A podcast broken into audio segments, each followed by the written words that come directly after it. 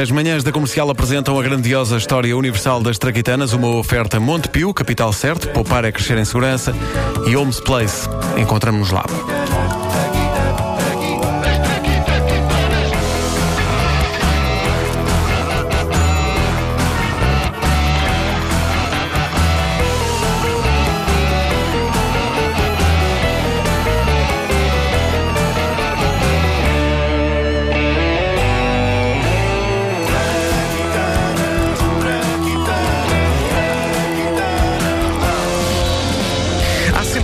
Lado positivo em tudo. A guerra é terrível, mas devemos à guerra um dos bens mais preciosos para pessoas como eu, verdadeiros pés a cozinhar: o atum em lata. Eu sou um abridor de latas de atum com uma tal categoria que às vezes eu surpreendo a minha mulher com jantares assim e ela fica deliciada, ela prova o atum e diz imediatamente: Ui, que isto vê-se que saiu de uma lata incrivelmente bem aberta. É o meu toque pessoal. Nunca muda a maneira como se abre a lata. Nunca É te cortas a abrir uma lata de pessoal. atum? Nunca me corta a abrir uma lata de atum. Eu sou capaz de abrir uma lata de atum com os olhos fechados. Eu sou capaz de abrir uma lata de atum com os olhos fechados em cima de um monociclo. Desde que o monociclo esteja a ser seguro por pessoas que tenham as mãos firmes, para eu não cair.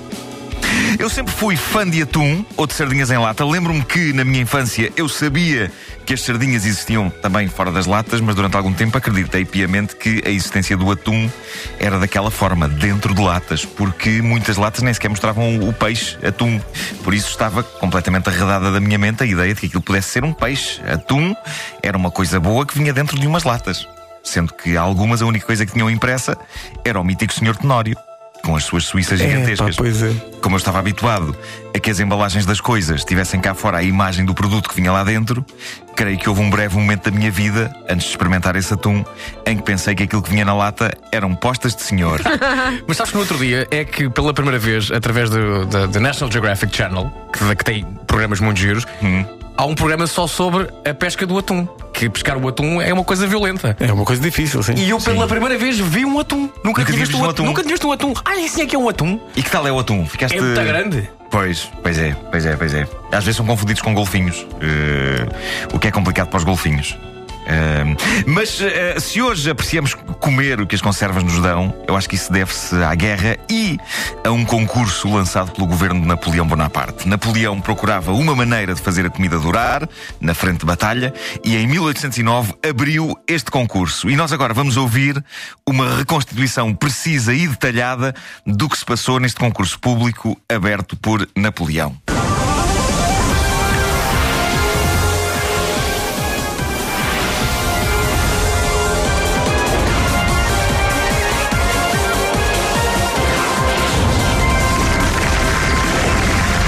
Obrigado, obrigado. Boa noite, boa noite. Bem-vindos ao Quem Quer Ser Conserveiro. Eu sou o vosso anfitrião, Napoleão Bonaparte, e o primeiro concorrente de hoje que nos chega de Chalon-Champagne é Monsieur Nicolas Appel. Senhor Nicolas, venha jogar!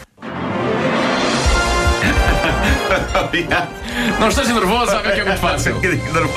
Não esteja nervoso. Nicolas, muito, muito boa noite. Boa noite, Sr. Napoleão. Eu gosto muito do seu trabalho. Bom, obrigado, obrigado. Bom, Nicolas, tem 30 segundos para responder à seguinte questão: Ok. Como conservar a comida o máximo de tempo? Outra vez. Obrigado. Como conservar a comida o máximo de tempo possível na frente de batalha? Ora bem. Eu acho que. eh, Olha, pense, pense alto, pense, vá, vá, vá, vá dizendo o que está a pensar. Eu estava a pensar em era meter os alimentos dentro de vasilhame de vidro grosso fechado com vamos lá uma rolha de cortiça e aquecendo tudo a altíssimas temperaturas. Eu acho que Nicolas, de certeza? Desliga lá o computador. Tá. Po- Nicolas, posso bloquear esta resposta? Ah, espera, espera, espera. Sim, pode. Ok, então vou- Não, não, espera, não, espera. Ah, ok, pode. Ok, então vou ou não, ou não, ou não. Homem, decida-se! Pronto, pode, pode. A resposta está. Sim.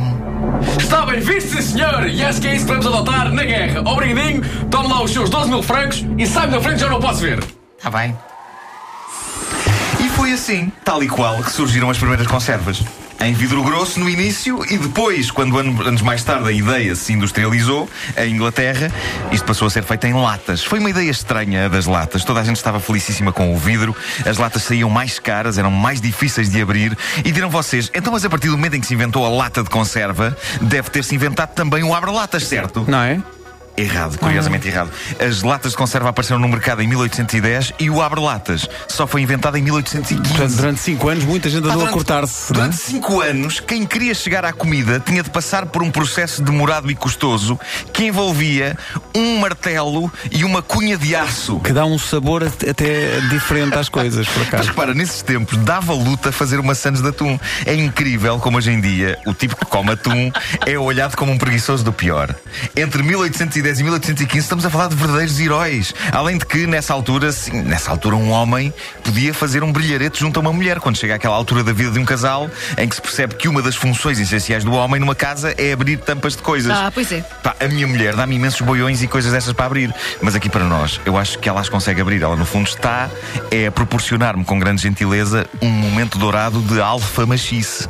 Só para eu me sentir bem. E está muito bem assim, está muito eu bem. confesso, claro. aquilo dá-me gozo, não sei como é que é com vocês, mas há uma sensação de realização macha quando a nossa mulher nos estende um boião e pede, abre isto que eu não consigo. E nós, ali com um gesto certeiro, abrimos aquilo. Mas que raio de latas é que todas É abrem? aqueles que têm o vácuo e quando abres o coisa salta a coisinha. sim, sim, e sim. faz.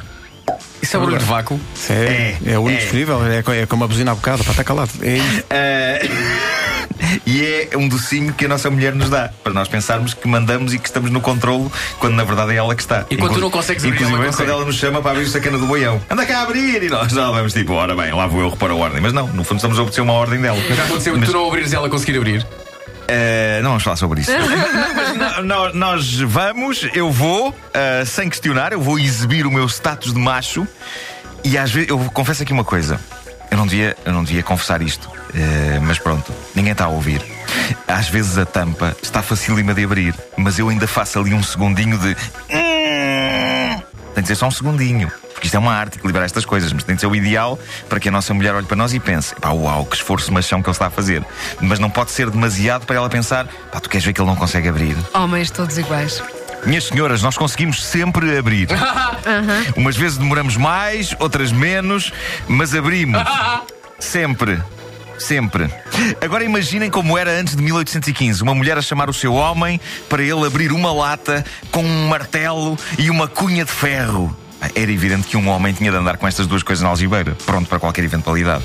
A minha homenagem aos homens que, nessa altura, conseguiram abrir latas. Nós somos crianças ao pé de vós, antepassados. E só por causa disso, eu vou passar a abrir todas as latas em minha casa com martelo e cunha de aço. Que se lixa a abertura fácil, porque eu sou um homem. Olha, desafio. Hoje à noite vais fazer um vídeo na tua cozinha Abrir uma lata de com atum. uma lata de atum, ou uma lata de grão, uma lata de feijão, uma, uma lata, e, mas, e vais usar um martelo e, E uma cunha de aço. Sim, porque ele deve, É o que toda a gente não, ele deve ter em casa, não é? Claro. Sim, Não, claro, pera, claro, a, Ana está a ouvir- a ouvir isto já está a pôr as perguntas à jeito. Pá, porque vai dar um resultado isso. espetacular. Eu, eu só preciso saber onde é que se compra um cunha de Sim, aço. pois, É pois. um martelo Ok, estranho. pá, ok, um martelo e outra coisa qualquer. vai. Ah, pá, isto é um país de cunhas. Tem, não pode ser, tem que ser. Pá, olha, foi uma boca agora uma boca assim pertinente e, e- e socialmente relevante. Obrigado, Pedro Ribeiro. Por isso. As traquitanas são uma oferta Montepio, capital certo, poupar é crescer em segurança e Homes Place, encontramos-nos lá.